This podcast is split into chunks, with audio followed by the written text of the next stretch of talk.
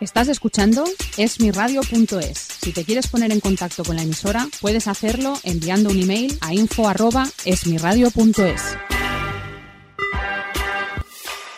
Esmiradio.es está formada por un equipo de personas y profesionales con la intención de ofrecerte una programación al estilo de la radio de toda la vida.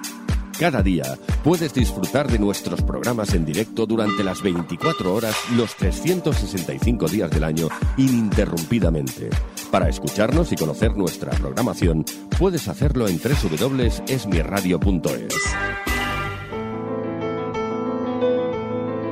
Todos los jueves, de 7 a 8 de la noche, Arte y Letras, con María Tortosa, aquí en esmiradio.es.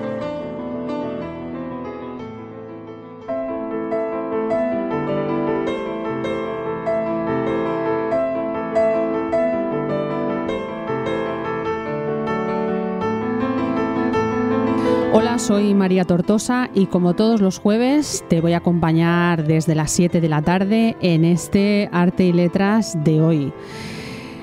Como sabes, nos puedes escuchar de lunes a domingo en esmiradio.es y este programa estará disponible en nuestro canal de iVoox a partir del viernes del día siguiente de haberlo emitido. Para los que no hayáis podido escucharnos en directo a través de Esmi Radio, podáis eh, oírnos, escucharnos, disfrutarnos en cualquier momento del día y a cualquier hora que tengáis a bien compartir con nosotros este ratito. Este jueves además es muy especial porque hemos podido estar en la rueda de prensa que se ofreció hace una semana en el Teatro Romea de Barcelona donde José Sacristán eh, nos presentó la obra que está realizando en este teatro hasta el día 12 de mayo de este 2019. Señora de Rojo sobre fondo gris. Y digo que es un placer eh, y una alegría eh, haber podido estar con él porque aparte de que todo el equipo de Esmi Radio, y estoy convencida de que muchos oyentes lo admiráis profundamente como actor, es alguien que ya forma parte del elenco memorial de prácticamente yo creo todos los españoles, porque ¿quién no ha visto a José Sacristán ya en alguna película, en alguna obra de teatro, en algún musical? o en alguna serie de televisión, porque este hombre yo creo que, ha pasado ya por, por, todos los barómetros y todos los géneros que se pueden eh, que un actor eh, puede pasar. Ha hecho doblaje también. O sea que, bueno, que es que mm, su plantel, eh, si buscáis la información de él en Google, por ejemplo, eh, su biografía y todo lo que ha hecho es impresionante. Señora de Rojo sobre fondo gris de Miguel Delibes. ¿Quién no conoce la obra? ¿Quién no la ha leído? ¿Quién no sabe un poquito la historia de esta obra maravillosa que además es la única en la que Delibes eh, describe algo personal dentro de una ficción? Eh, se refleja su vida personal y la pérdida de su mujer a una temprana edad y luego pues eh, con una enfermedad muy dura. Y qué decir que José Sacristán interpreta a ese personaje principal, eh, dando vida con su presencia y su voz encima del escenario. Nosotros estuvimos, como os decimos, en la rueda de prensa donde estaba también el productor José Sámano, eh, junto con José Sacristán, que son los que nos hablarán ahora durante esa rueda de prensa de esta obra maravillosa. Recordad que está en el Teatro Romea de Barcelona hasta el 12 de mayo de este 2019 y esperemos que, que prorroguen y que puedan seguir algún tiempo más. Os dejo sin más con José Sacristán y la señora de Rojo sobre fondo gris. Estás escuchando Arte y Letras con María Tortosa aquí en esmirradio.es. Bueno, me acompañan en la mesa José Sámano, amigo de toda la vida, Pepe Sacristán, José, eh, amigo muchísimo, evidentemente, tanto como, como, como Sámano, nos conocemos de hace una eternidad, ¿no? De todo hace ya mucho De todo hace mucho tiempo. Nos acompaña también Inés Camiña, que ha, ha adaptado el, el texto con, con Pepe y con, con José. Y adelante dirección. Eh, primero de todo, Eh, José María Pou, eh, como sabéis, hace muy poco que es director de ese teatro y lógicamente estamos adecuando sus agendas, hoy está rodando y por eso es él que ahora me está diciendo, no sé por qué hablas de mí, ¿eh? y no puede estar con nosotros. En fin, es muy fácil presentar a, a José Sacristán, a Sámano, es muy fácil. Eh, la- tenemos el honor de tener eh, un espectáculo y un actor que, gracias a Dios, hemos subsanado que no haya pisado las tablas de este teatro, es la primera vez que las va a pisar, lo cual era, era casi una cosa que teníamos que superar como fuera. Estamos ante ante la historia del teatro. Eh, eh, para mí siempre es muy complicado o muy fácil presentar a los que han trabajado tantísimo para, este, para esta cultura que es la nuestra de, los, de las tablas. Es muy difícil, muy difícil mantenerse amando el teatro, haciendo giras, yendo con la maleta de un sitio para otro, defendiendo el arte. Ellos han, han pasado por todos los vértices, los han superado todos y bueno, es una maravilla poder contar con ellos que siguen en su camino de hacer teatro. Eh, un poco más puedo decir porque todo lo demás lo van a comentar ellos que son los que han hecho el espectáculo, ese espectáculo que ya lleva una larga temporada triunfando en todos los escenarios donde se ha presentado y que estamos convencidos que aquí volverá a ocurrir lo mismo. Paso la palabra a José Sámano, productor, compensación, eh, espectáculos tal y cual y AGM y Sabre Producciones, que es José Sámano de este espectáculo. Gracias. Gracias, Jordi. Bien, pues esto. ¿Por dónde empezar? Siempre esto es complicado. Bueno, este proyecto. mm, O sea, lo primero es: esta es la única novela de Miguel Delibes que está escrita sobre personajes existentes. Aunque la novela es literatura, porque Delibes siempre hace literatura. Los personajes, sobre todo los personajes fundamentales, son él mismo, que es el papel que interpreta a Pepe Sacristán, y su mujer Ángeles de Castro. Esta fue una novela que salió en el año 91, eh, una novela inesperada, inesperada porque en la vida de Delibes la muerte de Ángeles de Castro, su mujer, con 48 años, cuando no se esperaba, porque tenía una lesión cerebral, pero no se esperaba en absoluto que muriera, fue una auténtica sorpresa, marcó su vida, marcó, marcó definitivamente su vida y estuvo muchos años sin escribir y él creyó que no iba a poder volver a escribir. Bueno, hubo muchos intentos de gente que se aproximó a esto para hacer cine, para fundamentalmente para hacer cine. Se aproximaron, etcétera, etcétera, a Delibes. Y Delibes, con el que tuvimos, tanto Pepe como yo, una relación bastante estrecha, porque Pepe y yo ya habíamos hecho antes las guerras de nuestros antepasados, una obra que aquí se hizo en la sala de Arroel, que tuvimos una obra de la cual quedamos muy contentos. Eh, bueno, entonces sí teníamos ya una relación con Delibes, ¿no? Y bueno, eh, eh, hubo una serie de aproximaciones y a mí Delibes me, me decía siempre, me decía, esto yo no quiero que se haga porque aunque evidentemente el personaje se llama Nicolás, no se llama Miguel, y la mujer se llama Ana, no se llama Ángeles, está absolutamente claro que es una novela y así lo reconoció la crítica y así está reconocido por él mismo. Vamos, o sea, quiero decir. Y entonces, bueno, pues eh, eh, quiero decirte, me decía yo esto no quiero que se haga nada, ni en cine, ni en teatro, ni, ni, ni en nada. Y no quiero que se haga porque, porque que se adapte.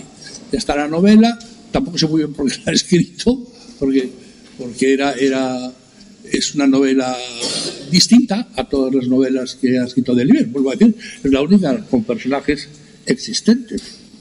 Cambiados los nombres, pero casi todos son existentes. Y bueno, pues así, así va la vida.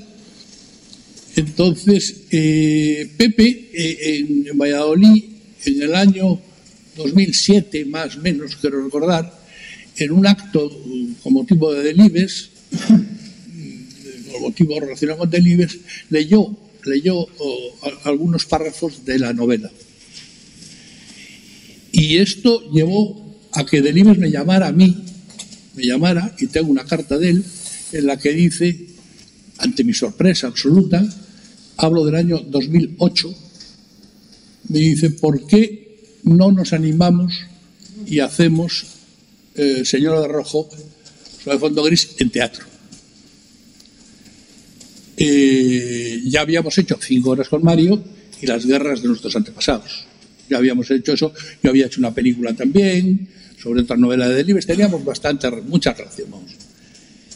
Y entonces yo me quedé un poco sorprendido, la verdad. Y ahí nos pusimos, Delibes y yo, a hacer una... Yo, creo que el motor es que Pepe leyó aquel trozo, pero, pero bueno, o sea, lo cierto es que me llamó a mí, yo tengo la carta, y entonces me, me dijo esto. Y entonces, bueno, nos pusimos en el año 2008 a hacer esta versión teatral de la que yo jamás creí que lo quisiera hacer, y menos en teatro, porque en teatro están los seres vivos ahí.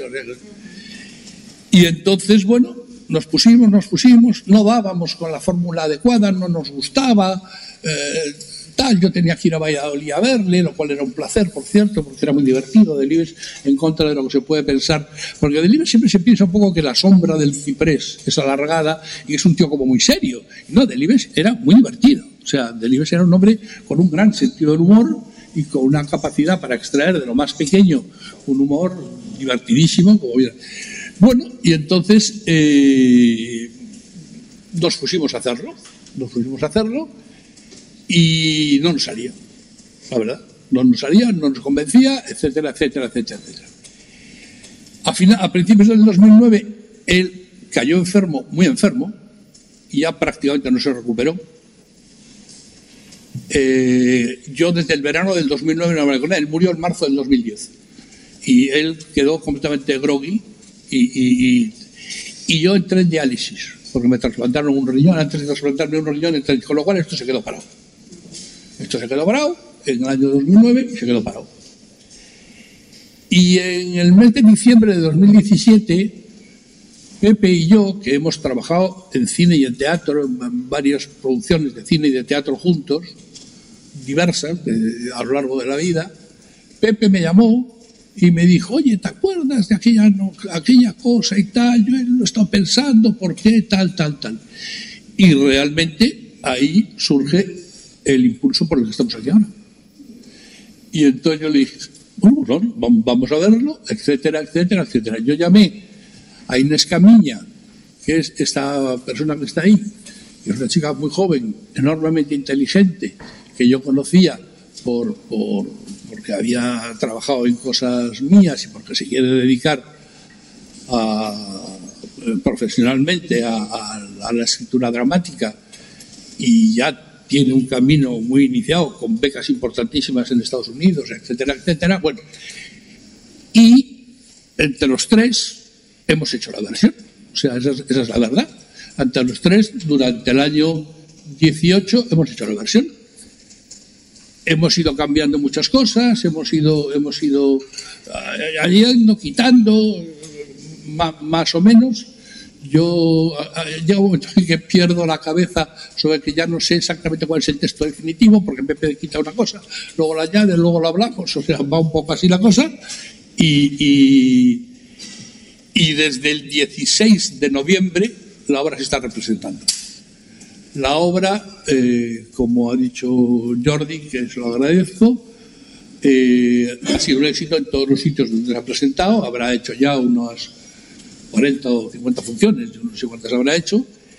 Y, ahora entra por primera vez en temporada en el Teatro Romea, lo cual para todos es un honor, porque yo, yo he trabajado en muchos teatros de Barcelona, desde el antiquísimo Teatro Barcelona, eh, en la Plaza Cataluña, a, a, a, a, muchos, a, casi todos y tal, al Goya, al Goya, al Goya con vosotros, Villarroel, Goya. Villarroel, tal, hemos trabajado, pero en el Romea tampoco había trabajado, con lo cual el Teatro Romeo es un poco mito, es un poco, estamos encantados. Y esta es un poco la historia de por qué estamos aquí. Y yo, yo, yo hablo mucho, o sea, tengo el peligro de enrollarme y tal, pero yo creo que con esto que os he contado, la síntesis, yo creo que está bastante bien hecha la síntesis de por qué se ha hecho esto. Sí tengo que decir que dado que los que están en escena son Miguel Delibes, aunque se llame Nicolás, y Ana, aunque se llame Ángeles de Castro, o sea, Ángeles de Castro, se llama Ana, los hijos de Delibes, con los cuales tenemos también mucha relación, porque hemos hecho otras obras, como hemos dicho, eh, los hijos de Delibes me dijeron, sí, eh, de acuerdo, de acuerdo, confiamos, pero tenemos que aprobar la versión. Al fin y al cabo son papá y mamá en escena. Y entonces esto fue una enorme satisfacción cuando les mandamos la primera versión, que luego ha sufrido pequeñas modificaciones, pero la esencia de la, primera función, y, Elisa Delibes, que es la hija de Delibes que lleva la fundación y la que lleva todo y tal, pero todos los hijos de Delibes la han visto ya. Y todos se han emocionado, se han, eh, y están encantados. O sea, esto es una casi de las mayores satisfacciones que, es un poco lo personal de esta función, ¿no? Que los hijos del autor debían, tenemos nosotros que autorizar el, finalmente el tal. Y entonces yo, Pepe, que lo han autorizado. O sea, ya está. Y así fue. Y nada, y aquí estamos, para lo que queráis. Para mí, en, principio, poner de manifiesto la satisfacción de pisar por primera vez este teatro, ¿no? estar en este escenario de este templo es una forma de redondear, de culminar, de, saber que estás en el que, este Teatro Romea es un, lugar en el mundo y, está muy bien. Yo representaba la guerra durante pasado cuando se publicó Señora de Rojo. Teníamos una muy buena relación con Miguel y Miguel, yo le dije, ya le mostré mi interés por esta función y se negó terminantemente, dijo que no. No iba a consentir que nadie, eh, esto era un vómito que él había largado del, dolor inmenso que le había producido su muerte. Y no quería saber. Y efectivamente, no, no.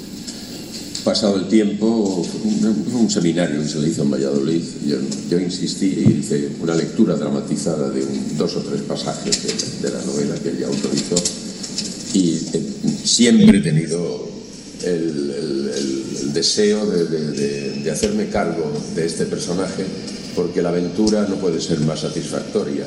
Primero como actor, el personaje en sí, que se llama Nicolás, que es un pintor, tiene para un actor todo el interés que pueda tener un personaje dramático. Para mí tiene el valor añadido de que sé que es mi amigo Miguel Delille y le conocí y tuve la suerte, el privilegio de disfrutar de su amistad y, hablamos del dolor inmenso que le produjo la enfermedad y la muerte de su mujer y hemos hablado de muchas cosas. De hecho, hay un, cuando yo hacía las guerras en, Buenos Aires, tuve la ocasión, a propósito de un personaje, Pacífico Pérez, el protagonista, hablaba de su tío Paco, que fue el hombre que le enseñó a mirar, y a partir de ahí tuve ocasión de hacer un programa de radio en Radio Rivadavia, que fue con los eh, los tíos Pacos y las tías Pacas, la gente que nos enseña a mirar. Es decir, todo lo que ha devenido después de, de yo conocer a través de, la propuesta de Pepe, que fue el que me, llamó para hacer las guerras, todo lo que tiene que ver con el universo del libro, ahora ya conociendo a sus hijos, a sus nietos, a sus sobrinos, en fin, para mí es un regalo. Entonces, lo que ocurre o me ocurre cada día que yo me hago cargo de este personaje, realmente es una suerte, es un privilegio que valoro y agradezco y celebro, porque, insisto, no es solo el, dar vida a un personaje riquísimo, ¿no?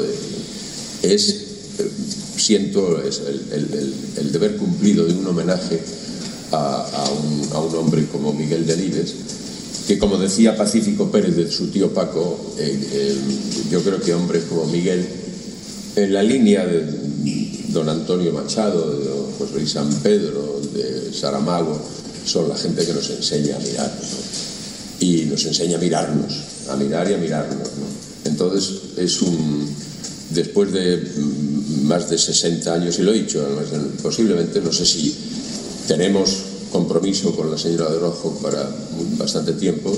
Mi idea es volver a Buenos Aires también con, con la señora de Rojo. Es, no sé si tendré fuerza valor o no sé, para meterme en el pellejo de otro, de otro personaje después de, de una aventura como esta.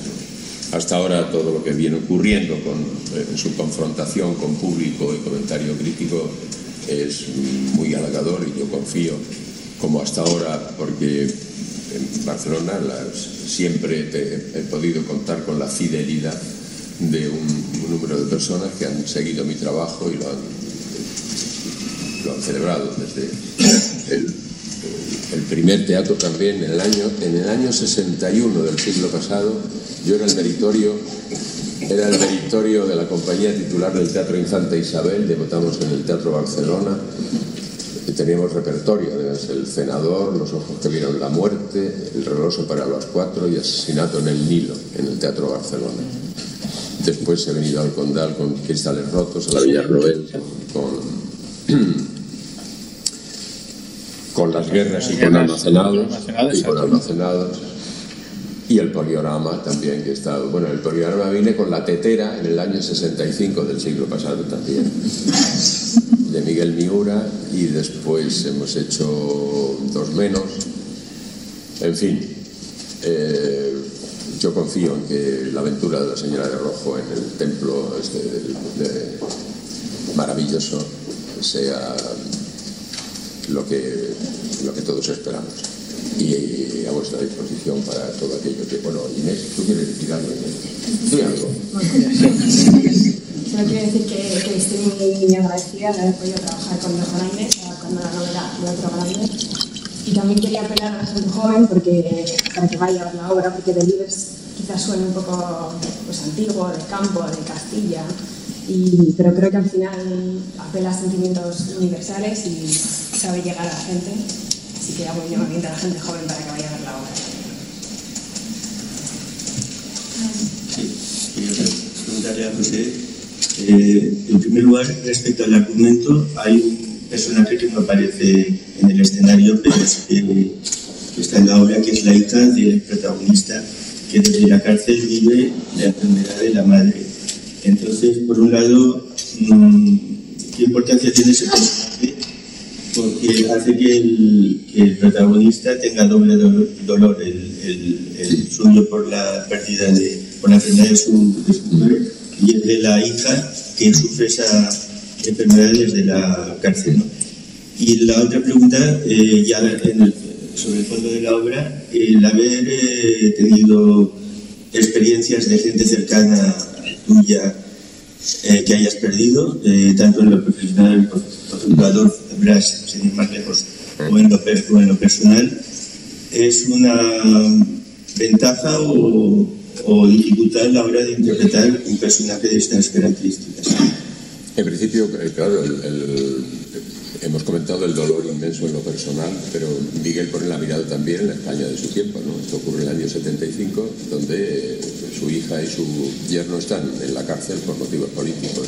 Hay un, una, una mirada, una puesta de atención sobre la España de aquel tiempo, lo cual supone efectivamente un motivo de, como él señala además, cuando le dan la noticia de que han detenido a su hija y a su yerno, él se reconoce cobarde, dice concretamente, eh, recuerdo los rostros de mi, hija y de su hija, otra hija y, y, su mujer, dándole la noticia, diciendo que se quitara los tapones de los oídos y él lo que dice no me asusta lo que me vais a decir. Siempre tenía las noticias de madrugada, dicen, que, que efectivamente era un... Y, él reconoce además, y esto también está en el personaje, ¿no? que su hijo y su, su hijo mayor también andaban en, con estudiantes, le, advierten que una vez que están en la cárcel, que lo llevan a la cárcel y lo van a juzgar, que va a ser, que la, la condena va a ser, va a ser dura, ¿no?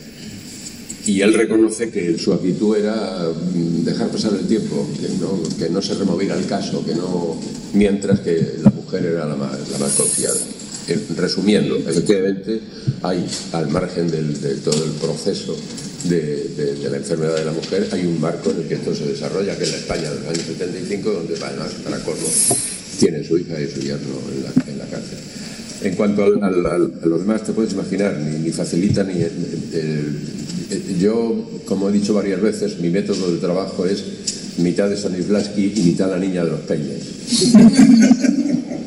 Entonces, sí, la, la aproximación al personaje la hago desde supuestos stanislavskianos y la ejecución procuro que sea como cantaba la niña de los peines, ¿no? que era, como ella decía, que el verdadero cante flamenco empieza donde acaban las facultades. Sea, que sea lo justo, ¿no? Lo que, esa es la forma. Y está ahí, en la memoria emotiva stanislavskiana, está pues las gentes que se me han muerto y que en ocasiones pues aparecen ahí evocadas por vaya usted a saber qué recursos. Soy eh, eh, stanislavskiano solo el lunes, miércoles y viernes, pero eh, de todas maneras están ahí, qué duda cabe, están ahí. Has comentado antes que, la, que no sabes si tendrás fuerzas suficientes para volver a hacer una, una obra. ¿Tan exhausto te deja No, no es el- al contrario, fíjate que no es el cansancio, todo lo contrario, esto carga las pilas, ¿no? Yo salgo fortalecido. Al margen de que, bueno, antes cuando Jordi señalaba la aventura de los actores, ahora esto de hacer es una cosa de señoritos. Sí, esto del teatro es una cosa de señoritos. Haces una función al día. Yo lo vivo como un triunfo, ¿no? El, el- recuerdo mi admiradísimo y queridísimo José María Rodero, cuando yo era un pardillo, que yo empecé, me incorporé a Lope de Vega en, el año 63 del siglo pasado. Era hombre que estaba en la cresta de la ola y estaba todo el día encabronado porque es que se hacía 14 calígulas. O sea, dos calígulas diarios, siete días a la semana. Sea, el ejercicio de la profesión de actor, que era como lo hacía este hombre, suponía realmente un fastidio, un cabreo, una, una frustración acojonante. ¿no? Ahora, yo estaba en el Bellas Artes haciendo muñeca de porcelana y llegaba el sábado y el domingo y el viernes y se hacía una sola función y me iba a mi casa después de la función. Esto lo he vivido como, como, como un triunfo, de verdad, como una... Entonces ahora lo del teatro, al menos en mi caso, ¿no? No, supone para nada. Y lejos de producir cansancio, al contrario, ¿no? Lo que ocurre es que eh, cuando la ocupación que, se produce en mí de, este, de este personaje y sus vivencias, va a ser muy difícil que deje hueco para otro. Esta es la cosa. Va a ser muy difícil que haya un hueco para otro, alguien que venga a contarlo. Puede ser el Rey Lear, pero tal vez no. Es un... eh, y porque ya va pasando los años y voy a tratar de negociar conmigo mismo para dedicarme a mí más tiempo y menos tiempo a mis personajes. ¿No? ¿Cómo describirías Pepe lo que siente Nicolás Morán? Devoción, admiración, pasión, todo eso. Eh, eh, la- lo formidable de esta cosa, de esta función, es que no es tanto señalar las virtudes de una mujer, sino poner la, mirada en el amor inmenso de un hombre hacia una mujer. Y lo que le hace ver a través de ese amor son, eh, eh, entre otras cosas, a veces cosas muy pequeñitas, diminutas, como él señala también en uno de los pasajes, solíamos sentarnos y charlábamos. Se charlaban y se engañaban. Ella le preguntaba pinzas, él decía sí. O sea, ella sabía que le engañaba. ¿Y cómo te encuentras hoy? Le preguntaba ella. Estoy mejor que ayer. Y es, era mentira. Entonces, de estas mentiras, Miguel señala que todo aquello, aquellas tardes, eh, sobremesas sin palabras, miradas sin proyectos, era sencillamente la felicidad. Lo que es, lo que es formidable de este, de este relato es construido además con las palabras conforme las ordenaba Miguel Delibes, es el, el el- reflejo de un, de un hombre enamorado, de un hombre que tiene un concepto de, la vida, del honor, del amor, del- de, la- de lo ético, de lo bello, y- y- y contarlo, contarlo conforme solía contar las cosas mm, Miguel Delibes. Que duda cabe que eres uno de los actores vivos más importantes del siglo pasado, del siglo pasado. y de este. Ahí, aquí, como decía Fernán Gómez, vamos durando. vamos durando. Yo no sé si te ves a ti mismo como una leyenda viviente de las artes, del teatro, del cine, de la televisión. Yo antes monja que verme leyenda. Cualquier cosa antes que leyenda. ¿no? yo coincido en esto, insisto, lo de la suerte y el privilegio que tengo, son ya más de 60 años, me permito el lujo de poder escoger. Estoy ahora alternando este trabajo con una serie de televisión para Netflix, que es una cosa, va, en un decorado que es un, bueno, somos ahí 800.000, eh, y, al, y al mismo tiempo esto donde estoy yo solo durante una y media contando estas cosas cosas de un hombre de Valladolid que quiso un día a una mujer que se le murió joven, ¿no? Todo esto es una suerte, es una suerte porque el crío de Chinchón ha conseguido lo que no era, en principio no, no, era nada fácil ni nada el, poder... El crío de Chinchón es el que os habla ahora. Es decir, yo lo he dicho muchas veces, el soporte moral de lo que a mí me mueve a, a seguir en este oficio es lo que tiene de juego el juego de hacer creer al otro que soy el que no soy y que algo le pase. Esto es el, el, crío, el pirata, el, gángster, el mosquetero. yo me ponía las plumas de las gallinas ahí en Chinchón y le decía creer a mi abuela que era un comanche. Yo he hecho mano de ese permanentemente. Entonces el gran disfrute es en esta función, las cosas que yo he hablado con Miguel de esa Castilla de aquel tiempo, de los pucheros y del todo, está, está, ahí, todo, todo huele a ese tiempo, a ese tiempo de posguerra, a ese tiempo de... de está todo ahí. Sí, pero no tengo fijación ninguna en un personaje ni histórico ni de la literatura dramática. No tengo aquello que... Pero digo, seriamente, eh, le queda mucho camino todavía a la señora de Rojo y yo tengo serias dudas ¿no? de, que, de que vaya a meterme en otro berenjenal. No sé si era la publicidad, de que eh, explicabais ¿no? que os encallaba, que os encallasteis, pasó el tiempo, visteis otra gente y ya. ¿Cómo, qué, qué, ha sido lo que ha permitido este desencallar? Bueno, la... Sí. Eh, la primera idea era seguir el esquema, la primera idea que, que el 2000, la del 2008 era seguir el esquema de la novela. El esquema de la novela es que el padre, una vez muerta la madre, una vez muerto el general Franco, una vez muerto no sé tal, pasado el tiempo, la sueltan, la sueltan de Carabanchel, de Yeserías, la sueltan de, y ella vuelve al pueblo, a la casa del padre. Y entonces el padre le cuenta a la hija toda la... Ese es el esquema de la novela y, eh, y el esquema sobre el que partíamos, porque no nos parecía posible no, no, no se nos ocurría, no se nos ocurría otra. Quiero, quiero decir, era, era es un, no sé, quiero decir, pues como en las guerras estaba un, médico que le preguntaba a, Pacífico Pérez y Pepe contestaba y era, era un diálogo, pues esto no, no, no veíamos más allá de la, de la, de la idea de, tal. Pero entonces nos dimos cuenta de que, nos dimos cuenta de que, claro, había, había muchas cosas que era un poco reiterativo, quizá absurdo, quizá que el padre se las contara a la hija porque las hijas ya lo sabía, por mucho que hubiera estado en la cárcel. Sobre todo del pasado, del, del, del, pasado pasado, ¿no? O sea, quiero decir que ya, ya... Eh, eh, el personaje de la hija es muy importante. Es, muy importante que, como alguien ha dicho aquí, está, pero no está.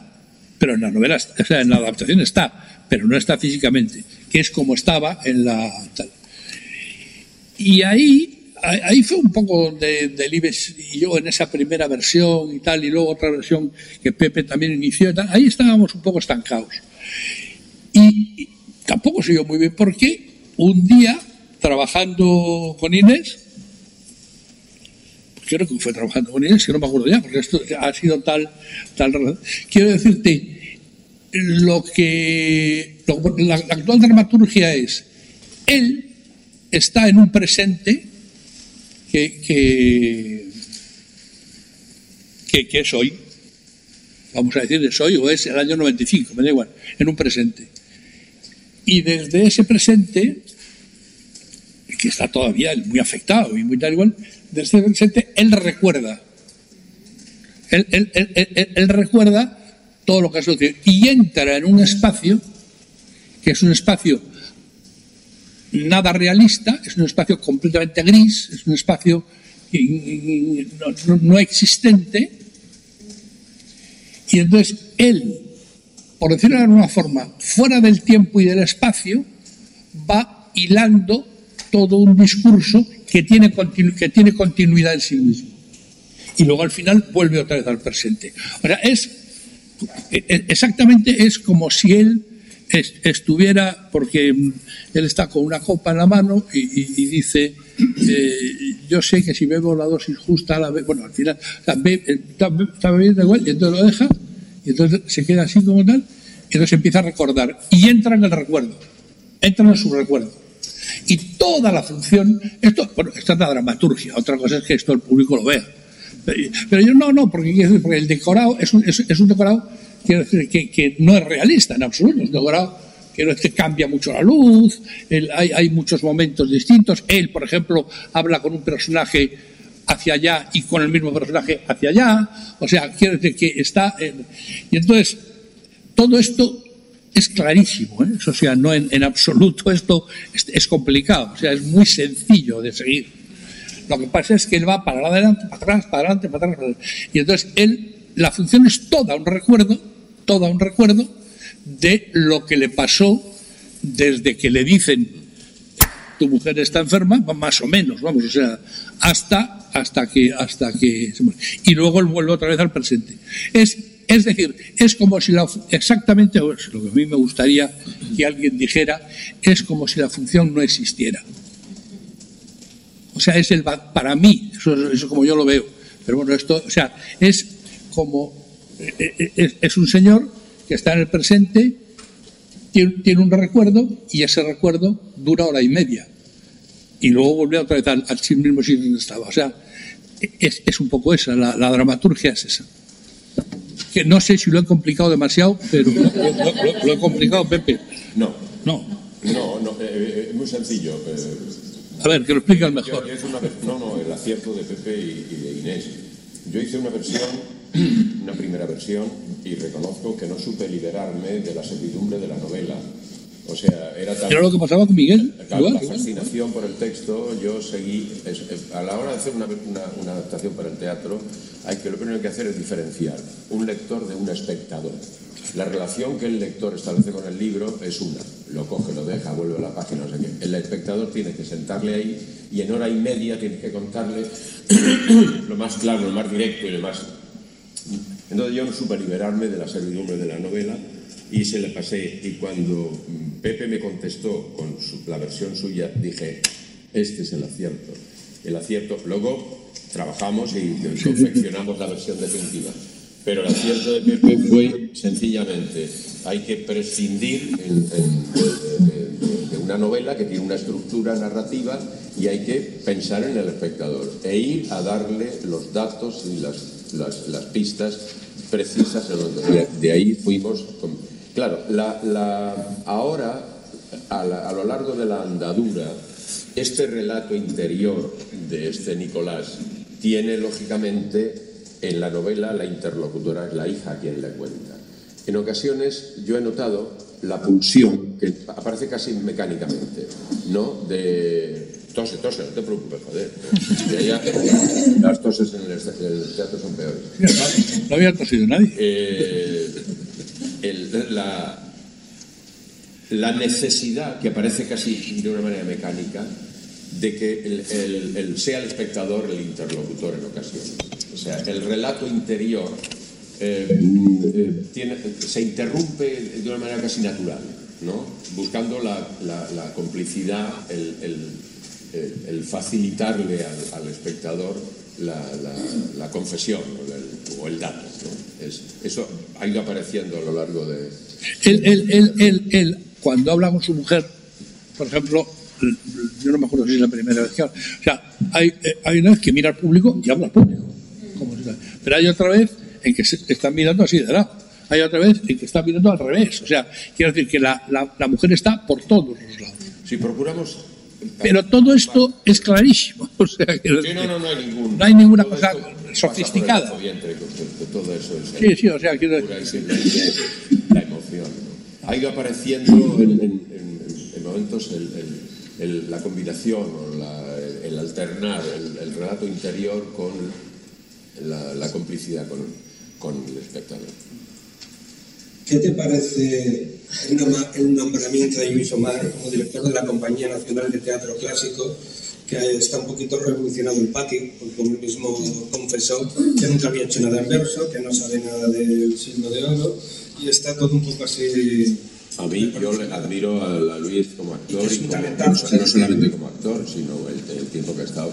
No, no puedo dar datos precisos de si su gestión al frente del jury ha sido de una índole u otra, pero yo soy de los que aplaude sin más el, esta, este nombramiento, pero sin ningún género de duda.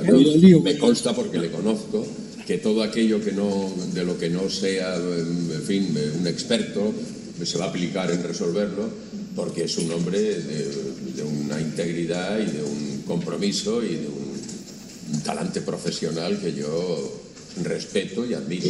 Sí, sí. Yo por si desgracia, eh, eh, a lo largo de los más de 60 años de trayectoria profesional, ¿cuál dirías que ha sido el o es el personaje de tu vida? No, eso no.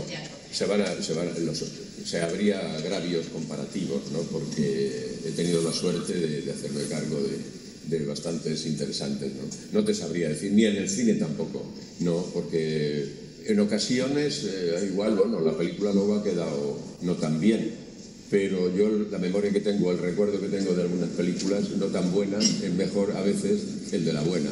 Entonces, eh, volvemos al crío del chinchón, ¿no? Que desde eh, que ve la primera película en el cine de su pueblo, en la España de los años 40, hasta hoy, el, el- el haber podido estar aquí charlando en, el- en este teatro de, este- de un proyecto como este, yo lo sigo viviendo como es un peldaño más, un paso más, una, y, y en esos peldaños anteriores para mí están todos y cada uno de mis trabajos eh, en, lo, eh, en lo emotivo, en lo que yo celebro, exactamente igual, desde la colmena, da igual, da igual, todo. Yo, yo lo que sí creo que esto hay que decirlo, porque yo, yo lo, lo- lo que sí creo es que yo creo que no hay ningún actor en España, no digo mejor o peor, eso es otro problema, o sea, digo, pero que no hay ningún actor en España que haya hecho tantas cosas distintas. Claro, es que aquí estamos, estamos con un señor que ha hecho teatro en todas sus variedades, que ha cantado zarzuela, se hacía 14, cuando, cuando había siete- 14 funciones, se hacía 14 cardonas de, de la Francisquita. de la Francisquita. O sea, quiero decirte que ha hecho zarzuela, ha hecho El hombre de la mancha, ha hecho My Fair Lady. Quiero decir, ha hecho cine de todo tipo, o sea, de todo tipo, ha hecho 150 películas, o 50 películas has hecho. O sea, eh, y- quiero decir, entonces es muy difícil encontrar. No, perdón. No digo cuántos premios. Pocos premios. Ah, que no lo reconocen. Ah, bueno, bien, cierto. No, no te reconocen, Pepe. No, pero sí es difícil encontrar, sí es difícil. Es, es decir, que hay actores eh, eminentes. Por ejemplo, eh, una persona a la que, a, a la que Pepe adora y, y- y yo un poco menos, o sea, le he tratado menos de él, que es Fernán Gómez. Fernán Gómez es el gran maestro y tal igual. Fernán Gómez tiene una carrera mucho más corta, o sea, mucho más limitada. Por ejemplo, un actor extraordinario como fue López Vázquez, pues tiene una, carrera limitada. O sea, estamos hablando de, de- de una, una cosa tan, tan, tan total como lo que ha hecho Pepe, que yo no sé cómo. O sea, o sea, cómo, es verdad. O sea, yo me acuerdo cuando, sobre todo, yo lo noté el día del hombre de la Mancha. El día que fui a ver el hombre de la Mancha, y tal, y digo, "Hombre, si está cantando. O sea, y cantaba el hombre de la mancha. Y, y, y, y, luego, es, yo creo, creo que del siglo pasado, este del que tanto habláis, yo creo que es la carrera más completa. Más completa, no digo que sea el mejor actor, porque eso es absurdo, es decir, quién es el mejor actor y quién es el mejor actor, pero sí creo que se puede afirmar que es la carrera más variada y completa que coge zarzuela, comedia musical, teatro de comedia. Copla. En, el fondo. eh, Copla, copla. Soy una tonadillera frustrada. A mí me hubiera gustado ser Panita Reina y me he quedado en esto. No, pero luego es verdad. o sea, es que- ahí es ahí que- lo tengo todo clavado. ese diablo. Es muy ahora, raro. ahora ya que intento cantar la- eh, y ya no, los tercios ya no salen, ya no. ya- Es muy raro. O sea, no es normal. No es normal y yo no recuerdo ningún actor. Lo que os puedo asegurar que tanto Sámano como Pepe, que los conozco de hace muchos años, aparte de un gran director, un gran actor y todo lo que queráis, son bellísimas personas. Y eso sí que lo puede decir alguien que también lleva muchos años en el oficio y que ha vivido todos los colores. Y eso es muy importante. Pepe, yo te quería preguntar, esta obra se, sitúa, recuerdo, en los estertores del franquismo, con gente que lucha, que está encarcelada. ¿Te sorprende la situación política actual con el retorno de la, de la ultraderecha, de gente que reivindica a Franco? Sí, es, eh, no, me, no, me, no me divierte nada, ¿no? Porque está claro que ahora Franco estuvo ahí porque ganó una guerra, pero ellos están ahí porque los votan. Eso es lo que, que, que coño hay, donde está ahí ese rescoldo del tardofranquismo que hace que resucite este- esta forma de entender la vida pública, ¿no? Me parece aterrador. Pero, insisto, eh, están ahí porque, y los van a votar, ¿eh? O sea, y los van a votar. Ya a estas alturas eh, tiene uno ya el culo chamuscado de varias sillas eléctricas, como dicen los castizos, ¿no? Y esto asusta un poco, pero bueno, eh, bueno, supongo yo que habrá la conciencia suficiente para neutralizar este. Eh, lo que te está pareciendo estas seis primeras semanas de función con la elección de Roberto Eh, es un tema este, el tema del, del, proceso. Como podréis imaginar, yo tengo muchos amigos independentistas y amigos no independentistas. Entonces, cuando hablo con ellos, que hablo mucho con ellos, he llegado a la conclusión de que lo mejor es que yo ahí no, debo meterme. Porque eh, las cosas que yo le oigo decir a uno del otro y a otro del uno, eh, yo no se las oigo decir a uno de Zamora ni a uno de Logroño.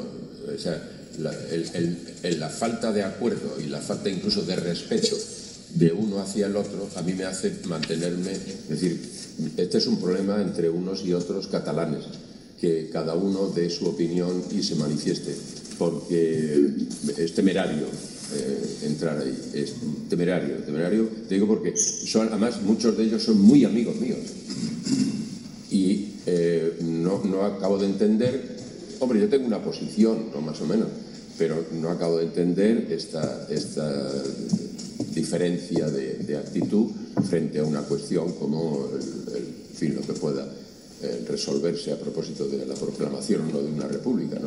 la opinión de uno y la opinión del otro. Es decir, esto es una cuestión que tenéis que resolver entre vosotros y yo voy a procurar ser lo más prudente posible porque sería temerario que yo no, no- no puedo dar la razón ni a uno ni al otro.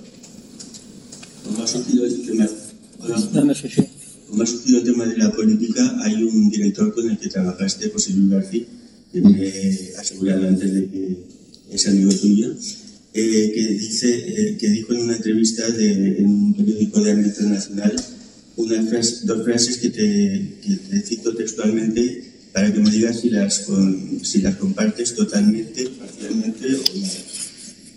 Lo que eh, ahora se llama gente de izquierdas, para mí es un sucedáneo. No tiene nada que ver con la izquierda que yo he conocido. Entonces estaba muriendo la transición y la izquierda aportaba cosas estupendas. Estaba preocupada por la cultura y la sociedad. La izquierda de ahora es populista en su mayoría. Esta es una afirmación. La siguiente. Hoy día hay una serie de jefes de la tribu ideológica que nos vienen dictando lo que hay que leer y lo que hay que ver. No me refiero a nadie de esta mesa, por supuesto. Son frases de Bueno, eh, sin, eh, sin que suponga eh, una- un acuerdo total, yo sí confieso, y lo he dicho públicamente, a mí de lo que más me duele ahora es el, el despiste de la izquierda, ¿no? es el descoloque de la izquierda. El, había un, había un- una, una- no es un chiste, es un dibujo de- del, del roto hace ya tiempo, que decía, no armemos jaleos, las derechas con las derechas y las izquierdas contra las izquierdas. No armemos jaleos. O sea, esto es así. Entonces, al margen de la valoración que pueda hacer de la nueva izquierda, eh, lo que sí me- a mí me duele es el, el descoloque de la izquierda en general, ¿no? El- el- sí, sí, el- bueno, hay un, un desacuerdo, hay una falta de criterio, hay una falta de, de coherencia, hay una falta de, de- de- de rigor, que yo soy el primero en señalar. Y, y eso sí es cierto. Y en cuanto al- al- a, a las consignas que dan de lo que hay que leer o lo que no hay Sí, que no, no, que hay, una, hay una serie de, je- de jefes de la, tribu, de, la tribu ideológica que vienen dictando lo que hay que leer y lo que hay que leer. No, a mí no, a mí no me, me dicta nadie de la tribu, a mí no me dicta nadie lo que tengo que hacer. No, no, digo que a mí concretamente no, yo creo que no. Yo creo, Yo no sé quiénes son. creo que no. ¿Que ¿Quiénes son? ¿Quiénes son los jefes de la tribu que nos dictan lo que tenemos? Ah, ya, ya, bueno, habría que preguntarle a García. Habría que preguntarle a él. Habrá que preguntarle a él. Yo no. Bueno, la, la última, por favor, que ya es muy tarde. Eh, has hablado mucho del siglo XX, siglo XXI, nos centramos ahora en el que estamos. Eh, me parece que no tienes perfil en redes sociales, ¿puede ser? ¿Qué Ninguna. Ninguna, no tengo móvil. Hace muy bien. No tengo móvil ni manejo internet. ¿no? Yo cuando lo oigo a mi mujer hablar de, de- de unos términos, eh, yo no sé si me, me- me parece pura pornografía. No, no, no, no soy idiota, ¿no? Te- conozco perfectamente las ventajas de este. Yo no tengo móvil, no tengo eso porque lo tiene mi mujer y ella lo maneja y eso.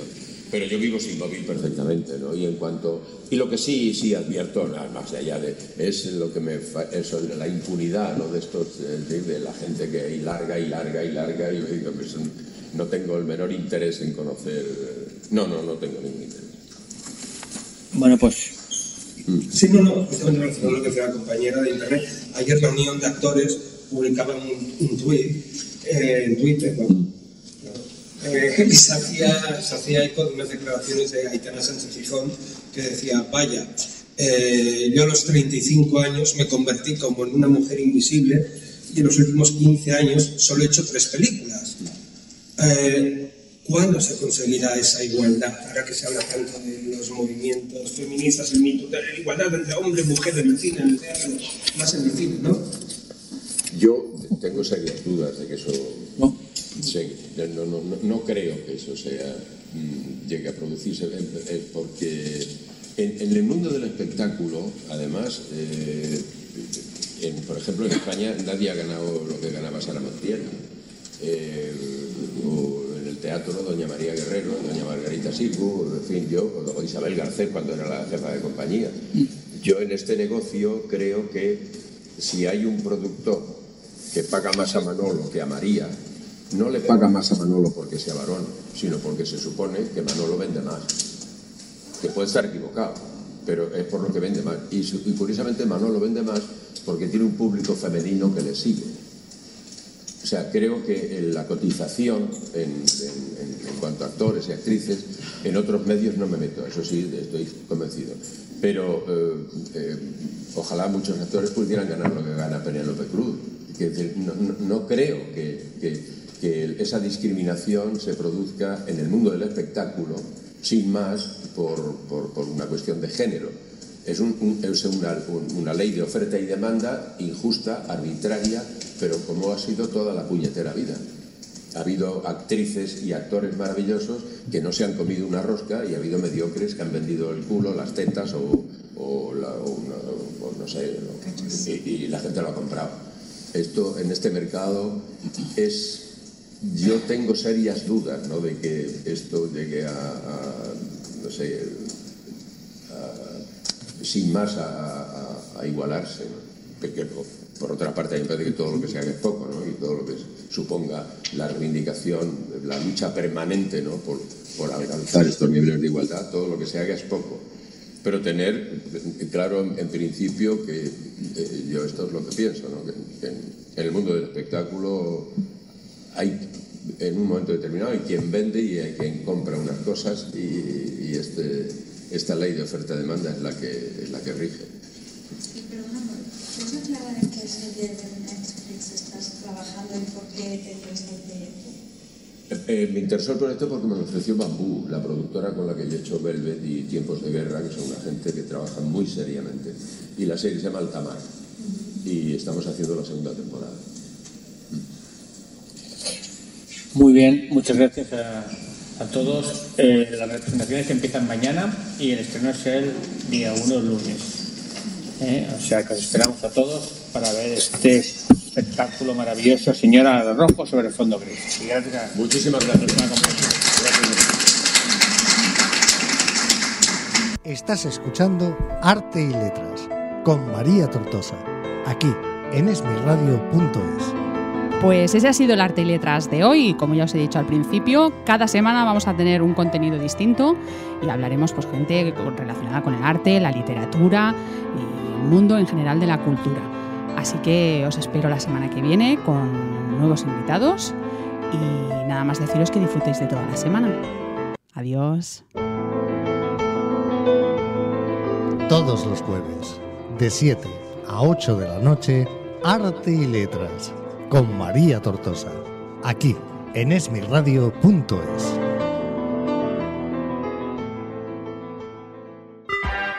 Esmirradio.es es tu radio.